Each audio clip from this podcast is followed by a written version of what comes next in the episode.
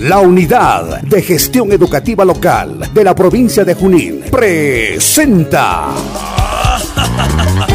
Aprendo en Casa, provincia de Junín. Espacio de interacción entre directivos, docentes, estudiantes, padres de familia y autoridades. Con el propósito de fortalecer la formación integral de los estudiantes de la provincia de Junín por un plan educativo provincial Junín al 2036. Bienvenidos al mundo mágico de la radio. Amables oyentes de esta prestigiosa emisora, tengan ustedes un saludo cordial de parte pues de la institución educativa José Andrés Razuri. Quien les habla es el director, el profesor Carlos Luis Arauzo Gallardo. El día de hoy vamos a estar conjuntamente con las docentes de primero, segundo, tercer y cuarto grado, eh, quienes también en su momento van a saludar. Eh, quisiéramos felicitar en este momento pues eh, al director de la unidad de gestión educativa, de igual forma también a los especialistas, por propiciar pues esta interacción entre docentes, con padres de familia, con quienes puedan oír este programa que siempre se lleva a efecto por diferentes planteles. Aprendo en casa, en este caso Unidad de Gestión Educativa Provincial de Junín. Eh, voy a ceder el micrófono para que puedan saludar en este caso encargada del primer grado tenemos a la profesora Teresa Laureano. Profesora Teresa, un saludo cordial para quienes nos están escuchando el día de hoy. Adelante. Muy bien, como me antecedió el señor director, soy la profesora del primer grado, mi nombre es Teresa Laureano Alaña y felicito ¿no? a los que propician este tipo de actividad. Aprendo en casa de la UGEL Junín. Muy bien. De igual forma contamos con la presencia de la profesora Luz Sebaceto, encargada del segundo grado. Profesora Luz, su saludo, por favor. Bien, eh, soy la licenciada Luz María Ebaceto Yauri, asesora del segundo grado de la institución educativa José Andrés Rasuri. Eh, agradecerle por esta oportunidad de vestir nuestro aprendizaje en esta nueva estrategia Aprendo en Casa eh, la cual hemos ido aplicándolo en estos dos presentes años, 2020 y 2021. Muchas gracias. Muy bien. Eh, en tercer grado tenemos pues la conducción del profesor Peter Aguilar. Profesor Peter, un saludo también. Adelante. Buenas tardes, amables oyentes. Eh, un gusto no estar ante ustedes y agradeciendo pues a la UGEL por realizar estos programas con temas de interés actualizado. Muy bien, eh, de igual forma contamos con la presencia de la profesora Elizabeth Espinosa, ella es responsable del cuarto grado. Adelante, profesora Elizabeth. Señores oyentes de esta prestigiosa emisora, reciban los cordiales saludos a nombre de la docente, quien les habla, que está encargada del cuarto grado de nuestra institución educativa José Andrés Raspi. Bueno, pues en, esta, en este día nos hemos reunido para dialogar diversos temas y experiencias de lo que estamos desarrollando con el programa de Aprendo en Casa y en estos días con nuestras costumbres de la elaboración de la tanta guagua y lo que es el armado de las mesas. Gracias. muy bien, colegas. Eh, la verdad que nos sentimos muy orgullosos de tener una plana docente bastante comprometida y bueno, pues eh, son testigos nuestros padres de familia, porque nuestros cada vez eh, van experimentando cosas muy interesantes. Eh, vamos a hacer un poquito de teoría con respecto a experiencias de aprendizaje, ¿no? ¿Qué nos dice? ¿Qué, qué significa una experiencia de aprendizaje, no? Eh, nos dicen que es un conjunto de actividades que conducen a los estudiantes a enfrentar una situación de desafío o un problema complejo, ¿no? se desarrolla en diferentes etapas sucesivas y por lo tanto se puede extender en varias sesiones. parte también de esto es la situación significativa, ¿no? Que viene a ser todas circunstancia, en este caso desafiante Se viene hablando bastante sobre el tema del reto, ¿no? Los niños deben asumir un reto. Eh, ¿Y para qué? Para dar lugar a una experiencia, un aprendizaje significativo en este caso. ¿Qué nos dice David Auswell? Nos dice que es un tipo de aprendizaje eh, que un estudiante asocia la información nueva con la que ya posee. Y es cierto eso, ¿no? Nuestros niños, eh, desde que ya empiezan a hacer uso de razón, ellos ya captan un bagaje de experiencia de todo su entorno, es cierto. Entonces, qué mejor, como decía hace momentos la profesora Elizabeth, em, estamos viviendo en estos momentos la fiesta de todos los santos, un tema muy importante. Y sería pues un pecado que nosotros lo vayamos a alejar de su contexto. ¿Por qué hablamos de contexto? Porque cuando se construye una situación significativa hay pasos a seguir. Eh, primero es tener claro las competencias a trabajar en la unidad didáctica. Luego definir los productos o evidencias que, que nosotros queremos alcanzar con nuestros niños. ¿no? Y la siguiente es escoger una situación significativa de contexto, lo que hablaba la profesora Eli hace un momento, ¿no? Y la siguiente también es pues comprender los enfoques transversales que definitivamente también tenemos que ir manejando. Entonces, en este caso, en esta situación de contexto que estamos viviendo, eh, yo quisiera un diálogo, un comentario con ustedes. Y empezaremos con la profesora Eli, ¿no? Que casualmente ha, ha definido esto. Entonces, eh, ¿Cómo profesora lo está haciendo usted con sus niños eh, bajo todos estos, eh, en este caso esta teoría que acabamos de, leerla un poco? Adelante, profesora Elizabeth. Bien, maestro. bueno, pues durante estos años que estamos viviendo la experiencia de la pandemia, también el Ministerio de Educación como que se ha preocupado mucho en orientarnos y guiarnos y dar las guías para nosotros poder armar nuestras experiencias de aprendizaje.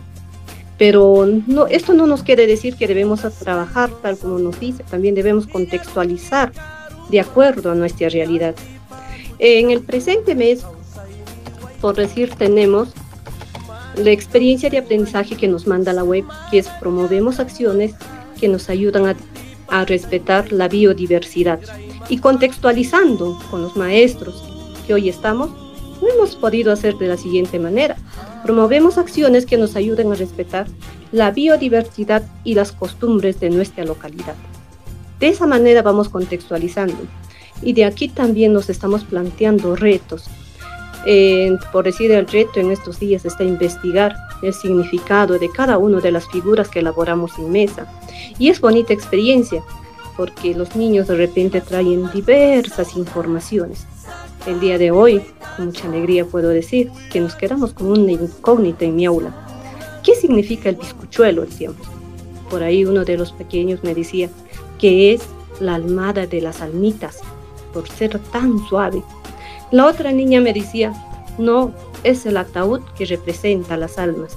Entonces, mira, es una bonita experiencia y como que les llama la atención. Y aquí estamos integrando las áreas. Aquí podemos hablar que el niño en el área de personal social va a construir su identidad.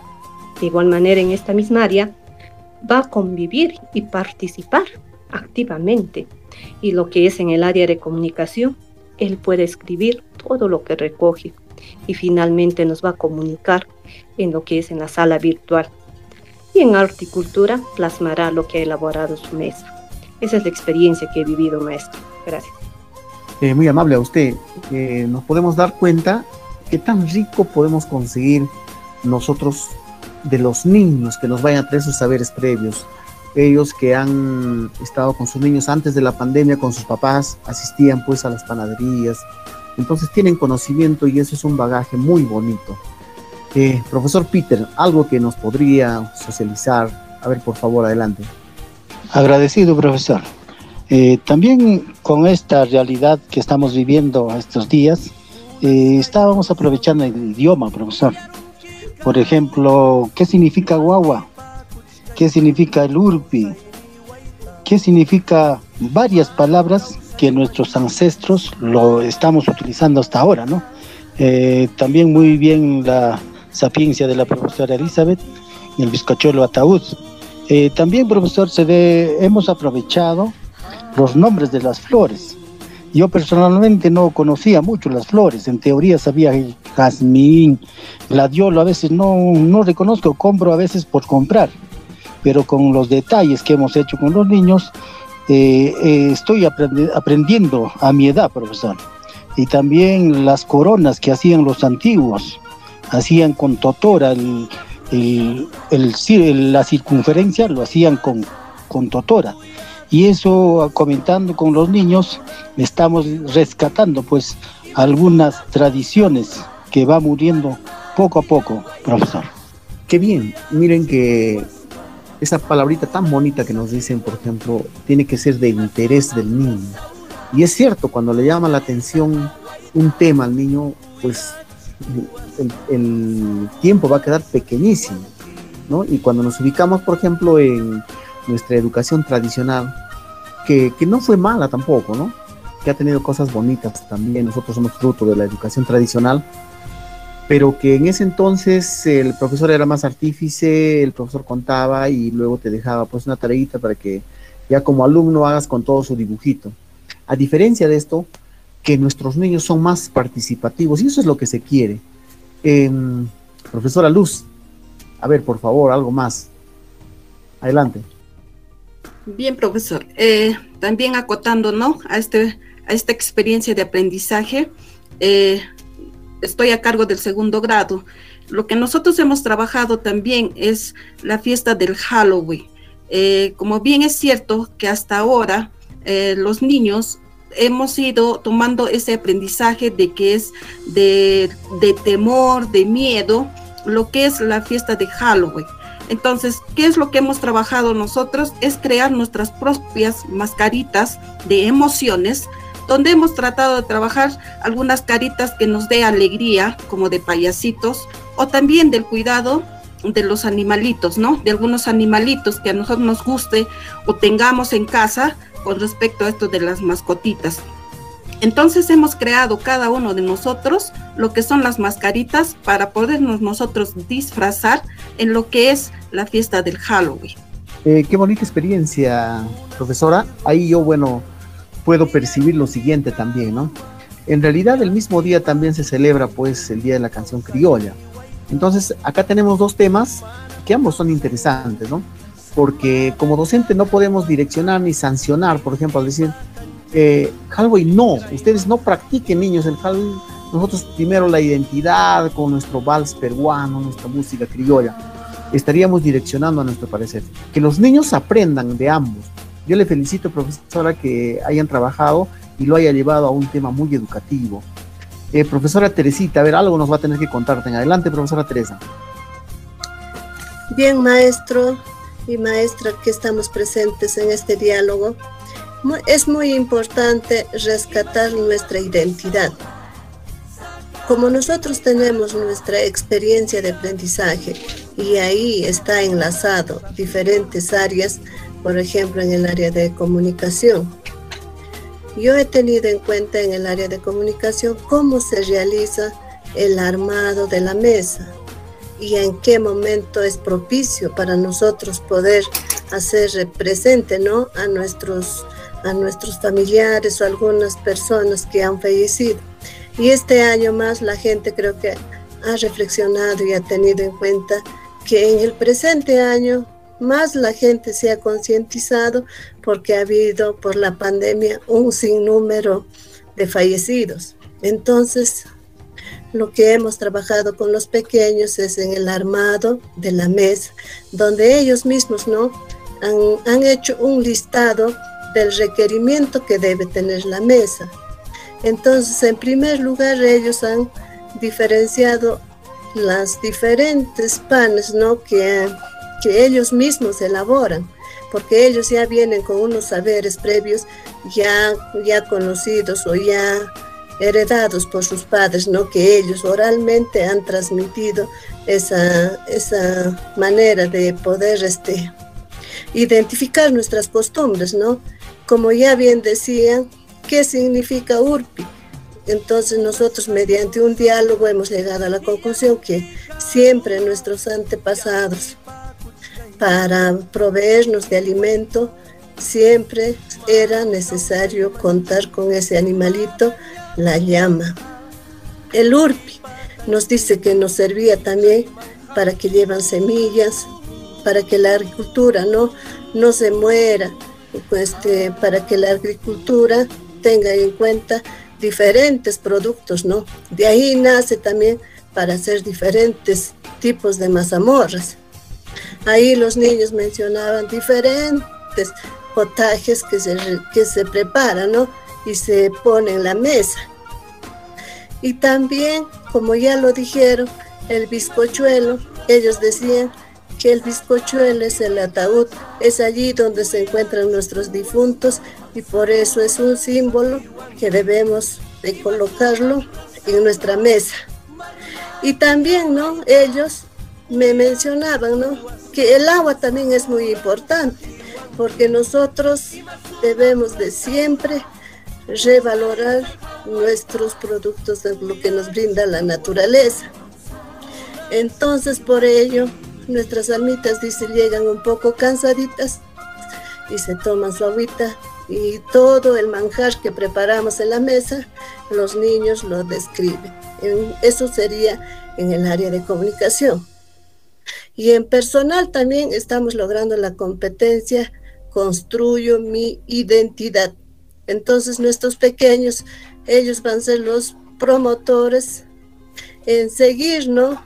Dejando una, una herencia, ¿no? En forma oral para las sucesivas generaciones. Y también, ¿no? En el área de arte y creatividad, los niños empezaron a armar cómo se realiza el, el papel, ¿no? Del famoso bizcochuelo. Ellos trabajaron diferentes formas para lograr hacer una cajita para que ahí los niños pudieran preparar el riquísimo bizcochuelo. Y también algunos todavía mencionaban que también hay diferentes tipos de panes. Ya puede ser de maíz, de harina, el bizcochuelo se hace con chuño inglés, o sea, es la fécula del maíz, ¿no? Entonces, todos nuestros productos ancestrales en esa mesa se puede identificar. Entonces, como mis niños están en primer grado, yo les dije, ¿no? Que tendrían que ubicar las, las palabras de Tantahuahua, de Urpi, Paloma, y así formar algunas oraciones para destacar, ¿no? y para promover también ¿no? la lectoescritura de mis pequeños. Eh, mire, profesora Teresita, qué bien. En este caso estamos cumpliendo lo que significa, pues, en este caso, una situación significativa, va la redundancia, ¿no? Cuando nos dice que toda circunstancia desafiante o retadora que moviliza un conjunto de competencias. Y es cierto, o sea, eh, con este tema tan importante, mire cómo hemos movilizado las competencias, ¿no? Y nuestros niños se van enriqueciendo y nosotros también, ¿no? Eh, luego vamos a hablar de los productos eh, que, que, se han trazado ustedes y los criterios de evaluación que también les va a ayudar, ¿no?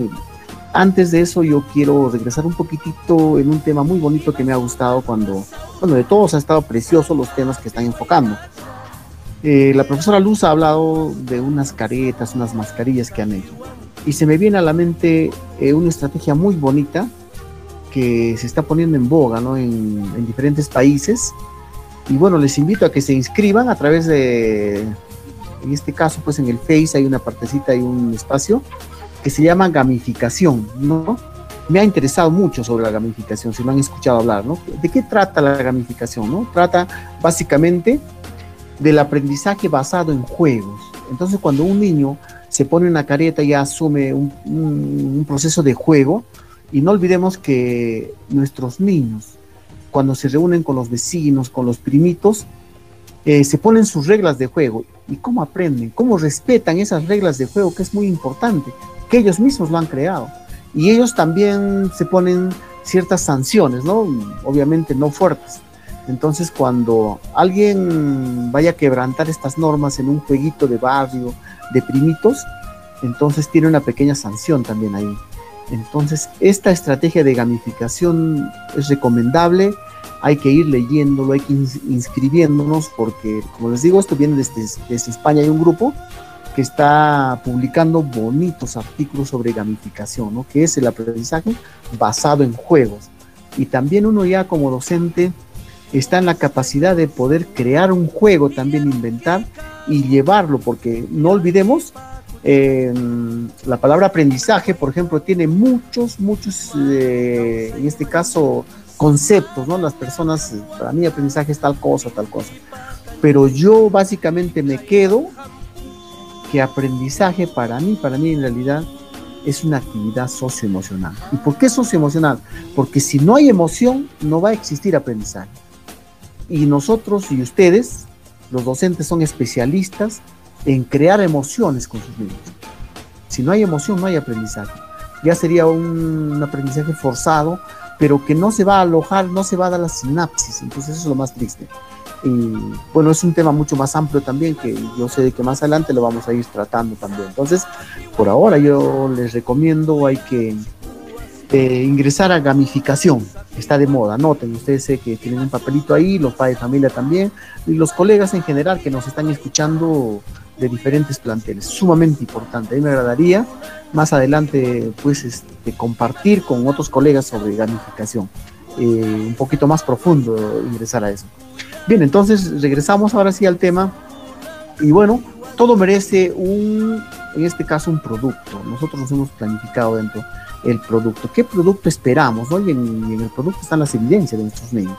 Y ustedes parte de eso han ido eh, relatándolo pero no olvidemos también que hay evidencias macros, ¿no? Las más grandes y otras pequeñas también.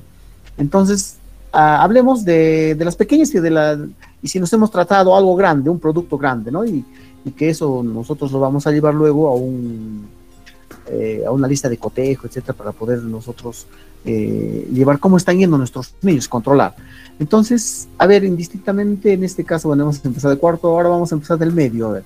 Em, profesor Peter, al profesor Peter le invito para que nos diga, a ver, eh, en este caso, qué ha programado en su producto para nuestros niños. Adelante, por favor.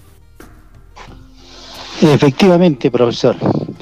Eh, como estaba diciendo, eh, yo a mi edad no conozco las flores en su totalidad. Entonces, vamos, estamos planteando un álbum de flores, cada uno con sus nombres, qué colores tiene, dónde crecen, como este hasta el 12 tenemos, estamos hablando de biodiversidad, ahí lo estamos integrando, el álbum de flores por el momento, profesor. Bien, claro. Eh, en otras palabras, también usted nos ha dicho de que esto no termina en una sola clase, sino se extiende y qué bien, nuestros niños con mucha emoción y ese producto tan bonito que va a ser un álbum que lo van a hacer nuestros niños excelente y bueno, pues van a compartir entre ellos. Va a ser hermoso ese, eh, ese producto, esa evidencia macro. Bien, de igual forma también, a ver, la profesora Luz, adelante. Bien, profesor. Eh, ¿Por qué resaltaba lo que es las máscaras para la fiesta de Halloween? Eh, la actividad de aprendizaje, la experiencia de aprendizaje que nos emite el ministerio en lo que es el tercer ciclo, nos habla sobre el cuidado de los animales de mi comunidad. Es por ello que yo resalté acerca de las máscaras para la fiesta de Halloween con respecto a los animalitos que ellos tenían en la comunidad y veían que estaban en, un proceso de extinción o desaparición. Entonces hemos tratado de hacer nosotros eh, lo que respecta a esto de las máscaras. Ahora, eh, dentro de mi experiencia de aprendizaje, también hay eh, varias actividades eh, que concierne a cada una de las áreas de aprendizaje. Eh, por ejemplo, en el área de comunicación, nosotros hemos hecho pequeños textos concerniente a las pantaguaguas, como es, por ejemplo, recetas de cómo ellos, viendo a la mamá cómo hacen las tantaguaguas, ellos han hecho el texto instructivo de las recetas, por ejemplo. También hemos hecho lo que son los problemas en la competencia de resolvemos problemas eh, de cantidad en el canje o en agregar y quitar. Eh, y concerniente a lo que es en el área de personal social, eh, estaba inmerso lo que son las emociones con estas máscaras de Halloween y también lo que es hacer una comparación del antes y de ahora con esto de las fiestas de tanta guagua que nosotros estamos en el proceso de lo que es la pandemia, ¿no? Eh, mi producto final es una exposición eh, del cual ellos hacen conocer cómo ahora están viviendo la fiesta de tanta guagua y cómo ellos antes lo vivían, lo que es la fiesta de la tanta guagua. Eh, qué bonita experiencia, profesora. Mire, el día de ayer, bueno, nuestra Plaza Libertad ha estado alborotado el negocio. Y lo que usted dice es cierto porque en realidad con mucha propiedad nuestros niños nos van a hablar de cantidades.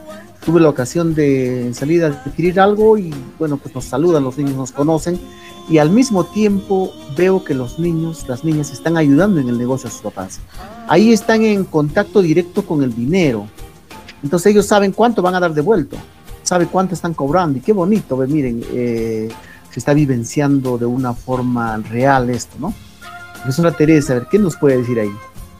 Bien, colegas, este, acerca de la producción que vamos a tener, es no, esta actividad va a durar, esta experiencia de aprendizaje nos va a durar casi dos semanas y por lo tanto en cada área no vamos a tener producción, pero el producción en general, el, el producto no que va, que va a resaltar más a esa experiencia de aprendizaje, para mí sería para mi grado, ¿no? Para el primer grado, el armado de la mesita para, para nuestros difuntos. Y también, ¿no? Por áreas vamos a tener, por ejemplo, en comunicación. Ellos van a escuchar, ¿no? Algunas, algunos cuentos de sus padres, de lo que le comentan, ¿no? Acerca desde cuándo se viene realizando, ¿no? El armado de la mesa. Y también ellos van a van a resaltar la, competencia de escuchar, de leer y de producir. Ellos también van a producir pequeñas frases y oraciones de acuerdo al grado que ellos están. Y también en el área de matemática, también ellos van a realizar el conteo, ¿no? El conteo de aumentar y quitar en el área de matemática. Y en el área de personal social, ellos van a, van a identificar con su misma realidad, con su misma, se van a identificar de nuestras tradiciones y costumbres que nosotros lo llevamos a cabo. Y también en el área de arte creatividad, ellos lo van a dibujar, lo van a dibujar todo lo que se encuentra en la mesa o todo lo que está en la mesa, lo, lo van a plasmar en un cuaderno de dibujo. Y también, ¿no? Ahí no termina el trabajo. También yo he tenido en cuenta en el área de ciencia y tecnología que nosotros siempre no debemos de manejar el cuidado de nuestro medio ambiente. Entonces, nosotros como personas y, y como ellos niños, siempre se debe de resaltar que deben de tener en cuenta dónde deben de botar los residuos sólidos, que es, eh, que es después, ¿no? Del armado de la mesa. Eso es, maestro. Qué bien, sumamente interesante. Antes de cederle la palabra a la profesora Eli, de igual forma luego vamos a hablar, pues, qué enfoques transversales estamos tocando. Profesora Elizabeth, adelante, por favor. Eh, bien, maestro. Eh, cuando hablamos de lo que es los productos, bueno, pues se manifestaron Vamos a hablar del producto macro, que al culminar esta experiencia de aprendizaje debemos tener en cuenta. Y bueno, los productos que de acuerdo a la realidad también vamos contextualizando. En lo que yo he podido contextualizar esta experiencia, en este día, el día de mañana, tengo por decir la exposición sobre las costumbres ancestrales. Ellos han estado investigando el porqué, el nombre o el armado de las diversas figuras de los animalitos, los personajes de la, de la. Ellos lo van a exponer mañana. Mañana tenemos la exposición. Pero también frente a esto, eh, también hay diversas áreas que podemos aquí relacionar. Eh, también, bueno, ya hemos trabajado lo que es la resolución de problemas de cambio Aquí ya los niños de grado superior estamos trabajando lo que es las cuatro operaciones básicas. Eh, entonces ellos ya resuelven esos tipos de operaciones. Bueno, dentro de lo que es, perdón, lo que es ahora el producto macro, también nuestra mm, experiencia de aprendizaje nos habla de biodiversidad y por ende esto va a ser pues eh, una propuesta sobre las acciones. ¿Para qué? Pero para orientar a los vecinos de la comunidad para conservar el manejo de las tierras de cultivo, puesto que se está enmarcando también a estos temas. Eso sería el alcance nuestro. Eh, muy bien, profesora Elizabeth.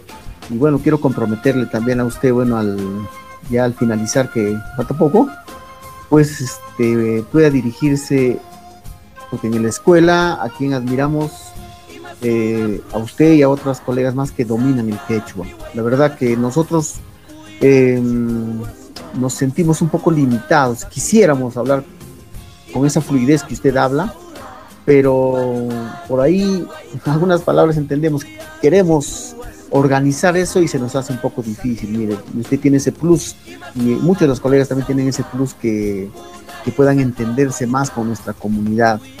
Bien, eh, yo quisiera preguntar ahora y que me digan, por ejemplo, qué enfoques transversales estamos tocando, ¿no? Porque en realidad, eh, dentro de los siete enfoques transversales, con este tema hemos movilizado varios. Ustedes me han hablado de que en realidad eh, deben saber guardar dónde están los desechos y muchas cosas más. Entonces, hablemos de eso. A ver, em, profesor Peter, ¿algo nos puede decir sobre algún enfoque transversal en especial que, que está quedando bastante cifrado en nuestros niños? Adelante.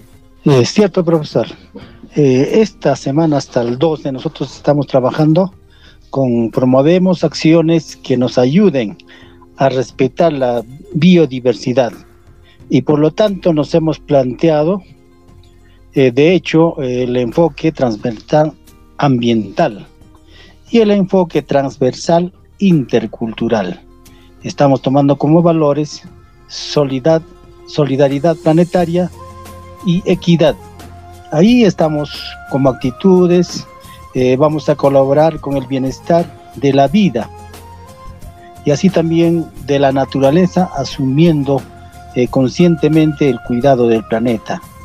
En intercultural estamos trabajando con justicia, profesor, respetando los derechos de todos y exigiendo también nuestros propios derechos y reconociendo derechos a quienes les corresponde.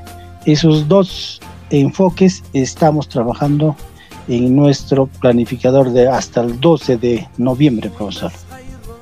Excelente, profesor Peter, y fíjense que nuestros niños también y nuestro padre de familia tienen que asumir esa responsabilidad. Profesor Alduz, a ver algo breve que nos quiere ganar la hora. Adelante, Pedro.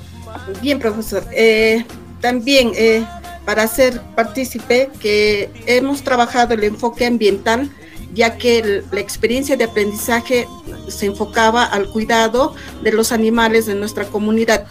También hemos trabajado el enfoque intercultural, porque aquí hemos visto que hemos tratado de recopilar lo que es nuestras culturas eh, con respecto a este proyecto o experiencia de aprendizaje de las tantaguaguas.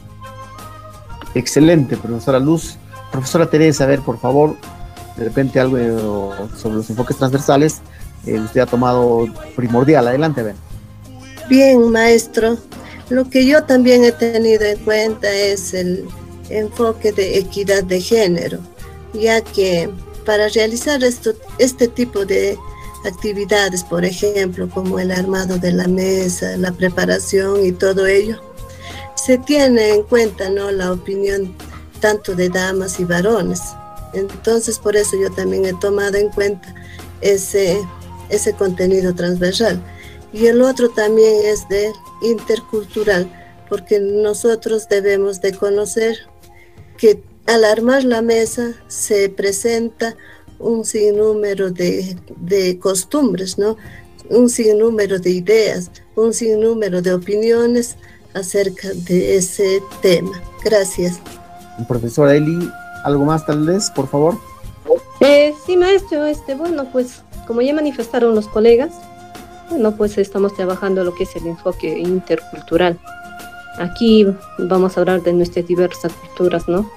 Puesto que, por decir, en lo que es la elaboración de las guaguas, lo tenemos no solo en Junín, lo tenemos en todo el país. Incluso cuando lo vemos y comparamos, somos del mismo país, pero con diversas actividades y acciones que bueno, nosotros tenemos la diferente la forma de elaborar pues, la guagua, pero hay también culturas en que lo hacen la guagua, pero ya con pintándole, haciendo su cabello, bueno, pues incluso poniéndole el nombre de la persona quien ha fallecido. Y no solo también esto de las cantaguaguas y las costumbres de lo que es de las almas es aquí en el Perú. Cuando uno investiga también pues podemos ver que es a nivel internacional. Entonces, bueno, pues esto abarca lo que es el enfoque intercultural. Vamos a hablar de las diversas culturas que tiene nuestro país. Eso sería más. Bien, entonces, eh, si quisiéramos jerarquizar esto, eh, nos quedaríamos mayormente como prioridad el enfoque intercultural. Pese a que, bueno, en realidad todos los enfoques son sumamente importantes. Eh, bien, colegas, ha sido un, un momento muy bonito de interactuar con ustedes, nos han traído bonitas experiencias de sus niños, un abrazo muy fuerte a través de estas ondas prestigiosas de esta radio, a nuestros niños, a nuestros padres familia, y que solo se va a mantener vivo nuestras costumbres si nosotros continuamos practicando, difundiendo a nuestros niños.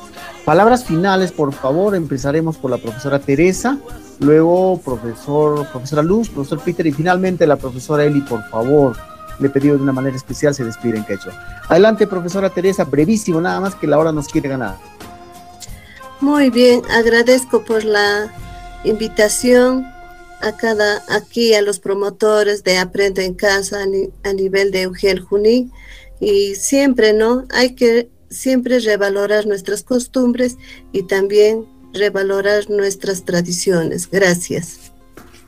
Profesora Luz, sus palabras finales. Bien, agradecer por la oportunidad que nos ha brindado eh, a este programa y también para poder vestir nuestra experiencia en esta estrategia de Aprende en Casa. Gracias. Profesor Peter, sus palabras finales, por favor. Bueno, agradeciendo pues a la UGEL Junín por organizar este lindo programa que está promoviendo pues haciendo conocer nuestras costumbres. Profesora Elizabeth, por favor, en quechua. Eh, sí, maestro. eh, agradecer al público oyente por permitirnos estar en sus hogares mediante este medio. Paisano kunas, Wambra kunas, Kananmi, Rimarushun, Kai atiendo en casa. Hamhuna, eh, Aliska Aliska, Mikula, Mikula Pakunji, eh, Tantata, Lugar Mana Puirichu, Mana Ruarachu. Hasta mañana. Gracias. Qué bonito. A ustedes un abrazo muy fuerte. Se despiden pues los profesores de la comunidad educativa José Andrés Racio de nuestra provincia de Junín. Hasta otra oportunidad. Muchas gracias.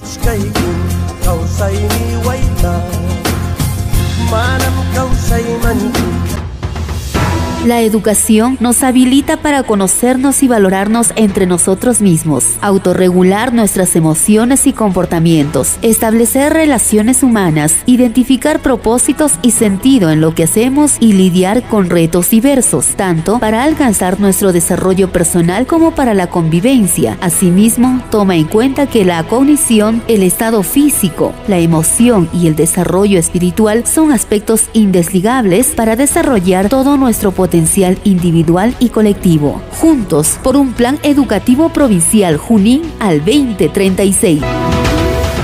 UGEL Junín está presentando Aprendo en Casa, provincia de Junín. Estimados radio oyentes, tengan ustedes muy buenas tardes.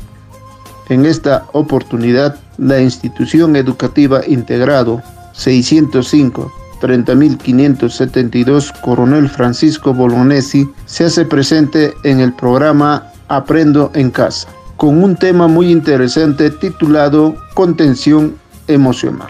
Para el desarrollo de este tema muy interesante tendremos la participación de la maestra Norma Vicente Artica, del maestro Alcides Guaranga Avilés y del maestro Elmo Villegas Gómez.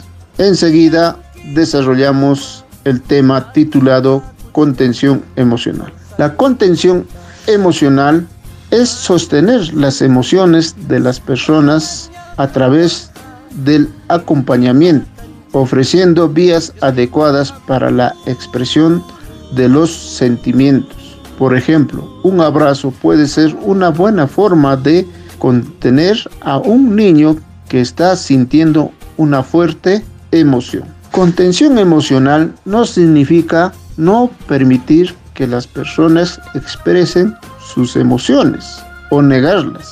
Significa ayudar a liberar sus emociones. Para esto es importante lograr que la otra persona entiende que nos gustaría ayudarle a sacar afuera lo que siente. Importante. No es necesario que seamos psicólogos o psicólogas para dar contención emocional. Tan solo con escuchar con atención y sin prejuicios a la otra persona estamos conteniéndola. ¿Qué es una crisis emocional?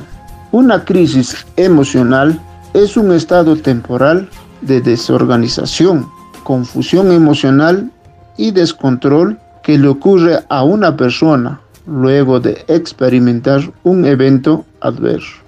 Provoca una gran perturbación y pérdida de la estabilidad emocional. Afecta al adecuado funcionamiento que hasta ese momento tenía la persona. Continuando con el desarrollo de este interesante tema, tendremos la participación de la maestra Norma Vicente Artica. Adelante, maestra. El proceso de una crisis emocional. Esto pasa por un conjunto de etapas. Estas etapas de una crisis emocional representan diferentes momentos de superar una situación que se percibe como confusa y amenazante. Una situación crítica no se resuelve de la noche a la mañana, sino que implica el tránsito por una serie de etapas antes de llegar a una resolución completa. Primera etapa, evento precipitante. Es el evento o experiencia que provoca la crisis. Segunda etapa, respuesta desorganizada.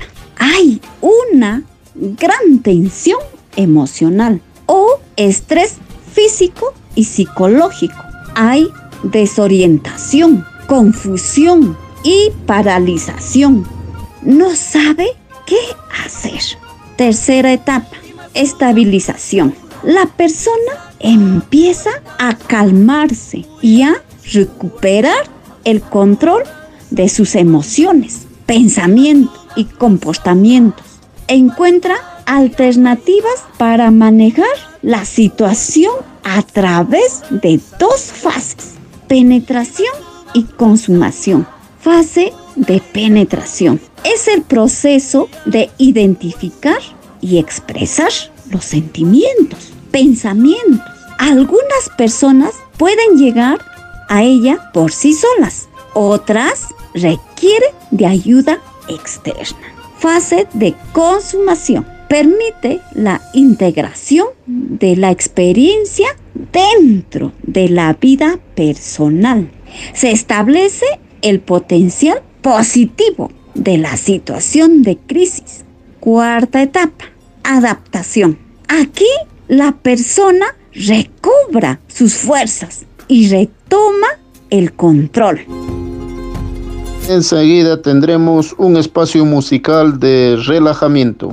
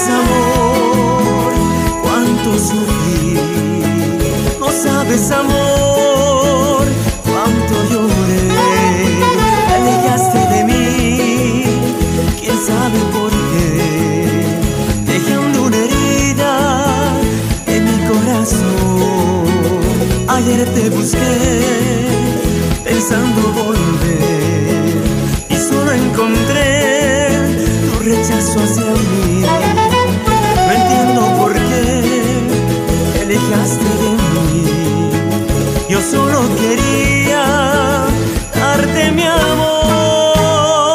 Si el amor te deja huellas también heridas y no puedes olvidar aunque pase el tiempo. Si es sincero volverá, si fue mentira te dejará en el olvido. Si jugaron con tu amor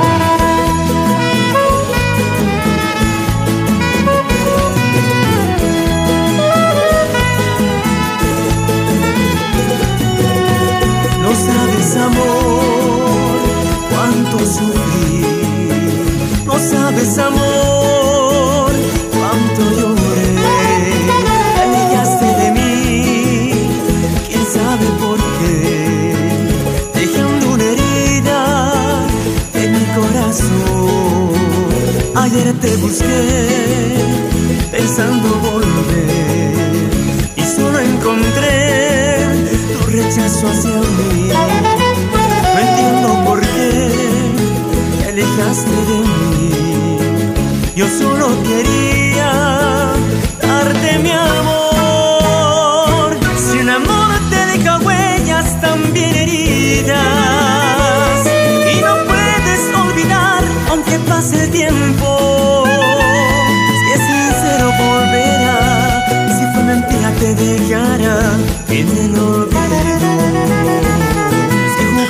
Con tu amor,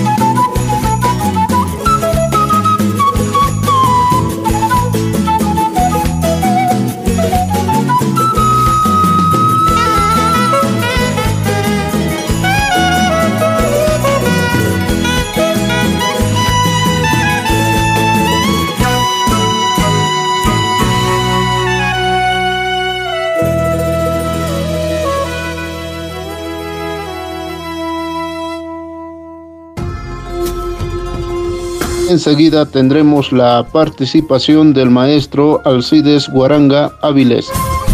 A continuación, vamos a conocer algunas señales que pueden indicar una posible situación de crisis emocional que puede presentar una niña, un niño, un adolescente o una persona adulta. ¿Y cuáles son estas señales?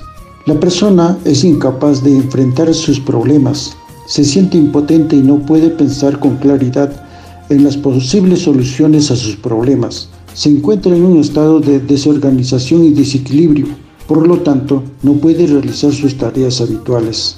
Se muestra cansada, tiene problemas para dormir bien, muestra síntomas de ansiedad intensa o angustia, presenta problemas físicos asociados a los estados de angustia, tales como taquicardia, palpitaciones, náuseas, sensación de ahogo, dolor de cabeza constante y sensación de debilidad. Se siente abrumada y desamparada, presenta agresividad y confusión. Es importante tener en cuenta estas señales frente a una posible crisis emocional. Componentes de la contención emocional. La contención emocional tiene dos componentes muy importantes. Primero, la actitud empática es la habilidad de colocarse momentáneamente en el lugar de la otra persona, entender sus necesidades y sentimientos. Y segundo, la escucha activa es la capacidad de poner atención a la otra persona que está frente a una situación de crisis, sin perjuicio, sin juzgar, sin invalidar emociones ni dar consejos, Solo con estar ahí ya estamos contendiendo sus emociones. Para realizar una contención emocional se debe tener en cuenta lo siguiente. Centrar la atención en la persona, mirarla directamente cuando se habla con ella, tener actitud empática que permite sintonizarse con sus sentimientos y necesidades, ejercer una actitud de escucha activa, sin ejercer presiones y sin emitir juicios. Se debe respetar los tiempos en que cada persona puede y desea exteriorizar sus experiencias, validar el sentir y pensar de la persona afectada, hacerle sentir que está acompañada a través del uso del lenguaje no verbal, o sea, a través de gestos. En todo momento se debe estar atento o atenta a las características y gravedad de los problemas que la persona expresa. Finalizando el desarrollo de este interesante tema, debemos tener presente que para realizar una contención emocional se debe evitar lo siguiente. 1. Colocarse ante las personas como si le estuviera haciendo el favor de ayudarla. 2. Restar importancia a lo que la persona está contando o invalidar sus experiencias u opiniones. Y 3 fomentar en las personas la idea de que no hay solución a su problema y que es mejor rendirse. Es bueno tener en quien apoyarnos en esos momentos en que nos quebramos. Llegando al final del desarrollo de este espacio, agradezco la participación del maestro Alcides Guaranga Vilés y de la maestra Norma Vicente Artica por su colaboración en el desarrollo de este tema. A nombre de los padres de familia, alumnado, docentes, doy el agradecimiento por la oportunidad brindada a la emisora y a la UGEL Junín por la difusión de este programa Aprendo en Casa. Gracias. Hasta otra oportunidad.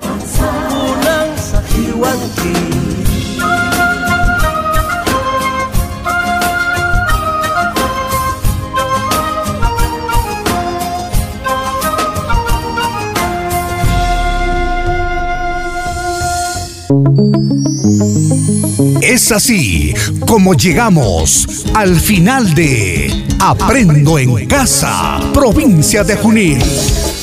Agradecemos su sintonía a nombre de la UGEL Junín.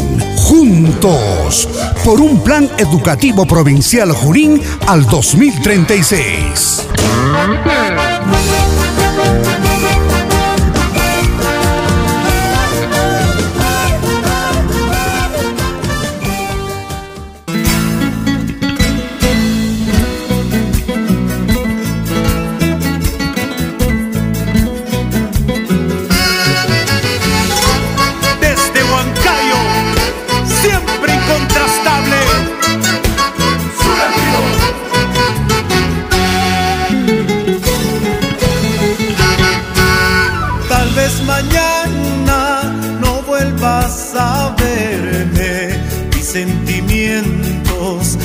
Se habrán muerto. Tal vez mañana no vuelvas a verme, mis sentimientos, mi amor se habrán muerto.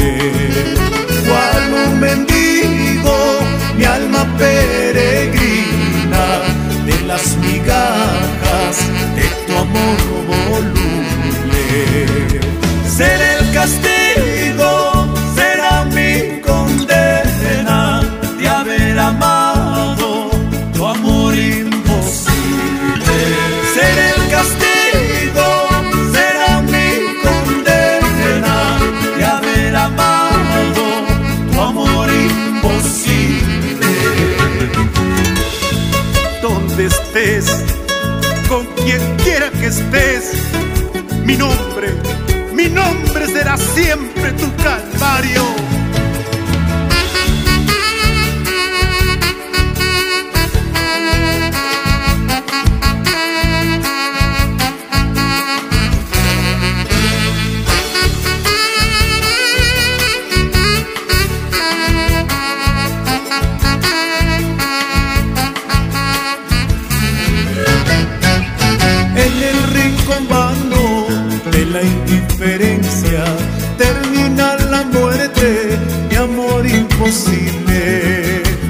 Cubre mis despojos con gratos recuerdos, bendita mortaja de mi sufrimiento.